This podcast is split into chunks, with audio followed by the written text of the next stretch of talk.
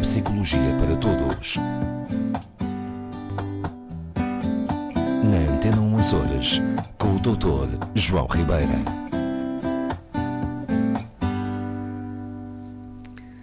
Muito boa tarde, Muito boa tarde. é um prazer tê-lo aqui. Todo meu. Pois bem, também é nosso, porque hum, temos connosco o Tiago Matias ne- neste, neste nosso encontro, É neste verdade. nosso apoio. A semana passada falámos de bipolaridade Uhum. e esta semana qual é a sua proposta? Pois é, esta, esta, esta semana eu trago uma proposta de rir. De rir, hilariante, hilariante. Ainda bem, que é para não pensarem que nós estamos a falar só de coisas tristes. Não, Se recentemente, calhar não é bem assim. nas, minhas, nas minhas pesquisas e na minha atualização nestes temas, encontrei um- uma investigação que me despertou interesse e que tem a ver com uma forma de tratamento da depressão dita não convencional. O que é que quer dizer não convencional? Muito bem, que não passa, digamos, pelo trilho comum da medicação antidepressiva habitual. Há diversos tipos de antidepressivos, enfim.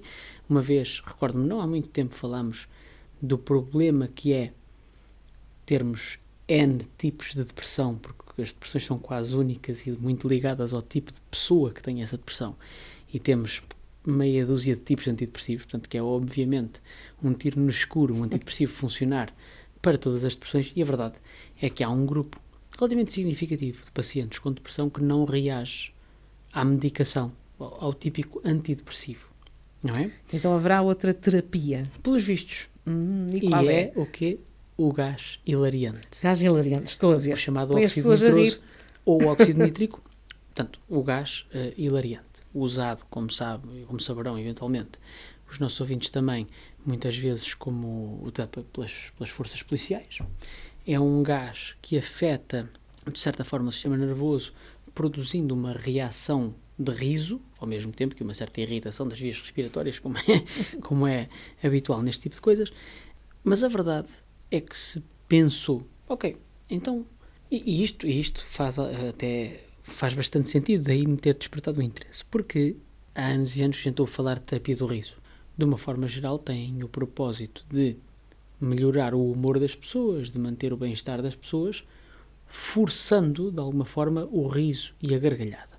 O efeito, dito de forma coloquial, de fora para dentro ou de dentro para fora, no nosso comportamento e no nosso pensamento é subejamente conhecido. Quero eu dizer que, da mesma maneira que determinado pensamento me pode fazer rir, se eu me forçar a rir, como por exemplo uma terapia do riso, eventualmente o meu bem-estar físico e psíquico poderá ser melhorado pelo simples comportamento de rir.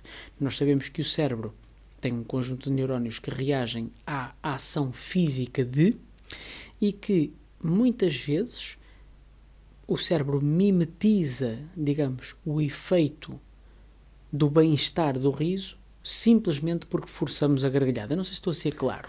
Ou seja, não precisamos estar felizes Para nos se, rirmos. Se, se forçarmos de alguma forma o ato de rir, que é em si mesmo um ato de descarga energética, que já falámos aqui várias vezes, poderei estar de forma externa a forçar o meu organismo a produzir neurotransmissores de bem-estar. Isso é uma espécie de provocação a mim própria, é isso? Exatamente, muito bem, muito bem. O que é que se percebeu? A dada altura tentou-se fazer uma experimentação com hum, eh, soluções, vamos dizer assim, de 50% de óxido, de óxido nítrico, a 50%. E eh, encontraram-se benefícios nos pacientes resistentes, particularmente aos eh, inibidores seletivos da recaptação de serotonina, portanto, os tais Medicamentos. um tipo de antidepressivos, eh, que ao longo de 24 horas apresentavam benefícios superiores a esta medicação e ao placebo. Nunca nos esqueçamos que o teste de medicação é sempre feito contra um placebo que venha a ser uma pastilha de açúcar, que não tem qualquer princípio ativo eh, químico, farmacológico, e que é sempre comparado com o efeito do dito princípio ativo para perceber se aquilo é ou não diferente de, de zero. ok? Pronto. Então, nesta experiência, concluíram Concluíram que encontravam efeitos, mas também muitos efeitos secundários. ok? Nomeadamente náuseas, vômitos, muita irritação respiratória. mas com a provocação do riso. Sim, sim, sim, com o gás, com o óxido nitroso, portanto a 50%. Experimentaram uma dosagem de 25%. E o que encontraram foi um efeito similar aos 50%, com um quarto dos efeitos secundários. E aqui sim, aqui estamos a falar de um tratamento que aparentou eficácia, portanto, pelo menos neste estudo que foi feito, foi realmente eficaz. Não nos esqueçamos também que o, que o óxido nitroso, portanto, o gás hilariante, é de uma outra forma um analgésico também e funciona em parte como um sedativo, que é curioso, não é? Eh, induz o riso, mas é ao mesmo tempo um sedativo. Portanto, isto tem a ver Como com os se efeitos. contrai, eh, Sim, a pessoa relaxa. descontrai-nos, é? efetivamente.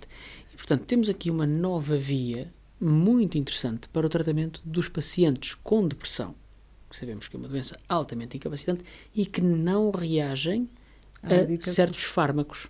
Muito interessante esta, esta, esta, vamos dizer, esta avenida E acha que vai ser, vai ser eh, posta em prática, vai ser aplicada?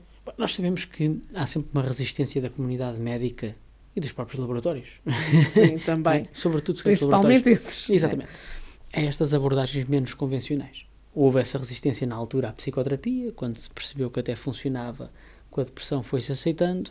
Eu, honestamente, acho que todas as vias de tratamento, todas as opções de tratamento disponíveis para ajudarmos os nossos pacientes eh, fazem sentido.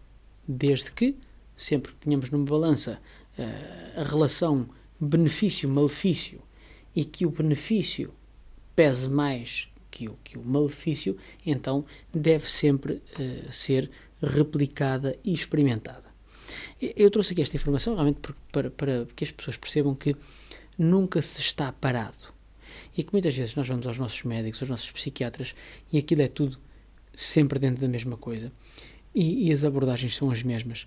E não, muitas vezes não temos que estar limitados apenas a um caminho. Hum? Portanto, vejam que até a experiência com o óxido nitroso, portanto, realmente com, eh, com, esta, com esta substância, que é um gás usado para N fins, que não tinha sido ainda usado para tratamento da depressão, particularmente estes estados farmacorresistentes. Portanto, são sempre abordagens que vale a pena explorar. O mecanismo é interessante porque fala-se muito da parte analgésica do óxido nítrico e eu tenho quase a certeza que tem muito a ver com eh, o funcionamento de um conjunto de neurónios que temos, que são os mesmos que nos fazem partilhar a alegria ou a tristeza de alguém que vemos, por exemplo, na televisão. E, e que também fazem, eh, que há uns anos atrás havia um, um corpo de investigação, ainda foi significativo, sobre o efeito que tinha imaginarmos que fazíamos exercício. Era Só muito curioso. imaginar. Sim, sim, só imaginar. Chegámos a fazer um programa sobre isso, já foi há anos. E, e havia estudos que indicavam um efeito de hipertrofia muscular daqueles que imaginavam fazer exercício. Ou seja, como se o nosso organismo trabalhasse de alguma forma próximo daquilo que a nossa imaginação está a fazer. Ora, considerando este paradigma, se eu me forço a ter uma reação hilariante, ter uma reação de riso, uma reação de gargalhada e ao mesmo tempo analgésica, claro que eu posso pensar que a minha sintomatologia, particularmente se eu não reajo bem a certo tratamento, vai melhorar. Pois, mas isso é uma boa notícia para quem precisa mesmo de, de ajuda. É, é uma ótima notícia, é uma ótima notícia e, e, hum, e mais, novamente, deve sempre fazer-nos pensar que há alternativas e que estão permanentemente a procurar-se alternativas. Temos Ok. é que ter sempre a mente aberta. Mente aberta e, e não à partida. Havia aquela frase: não nega à partida uma ciência que desconhece. não. A verdade, isso, se me é permitido aqui o comentário, é que, visto de fora, o mundo da investigação é muito interessante. Porque há pessoas com ideias muito fora da caixa. E- E às Exatamente. vezes apresentam resultados que nos fazem ficar a pensar eh, o quanto ainda desconhecemos a função cerebral. Nunca nos esqueçamos, e dizíamos a semana passada sobre a doença bipolar, não há nada que seja psicológico, que seja da alma. Nós atribuímos estas definições como forma de sistematizarmos e de explicarmos melhor certas situações. Mas o nosso organismo, o nosso cérebro, tem sempre um, um papel. Sempre há um correlato, sempre a palavra, eu utilizo sempre esta palavra, um correlato neurológico de tudo aquilo que nós dizemos que é da alma, que é do espírito, que é da... há sempre um correlato neurológico. E, portanto, é no cérebro e eventualmente noutras partes do nosso organismo, sim, que está a origem do nosso comportamento. E nós sabemos muito pouco ainda. Como tal, por que não pensarmos que o gás hilariante funciona bem, aparentemente, segundo a investigação, bons resultados, com poucos efeitos secundários, na tal dose de 25%. Por que não experimentar? Por que não experimentar? Até para a semana. Até para a semana.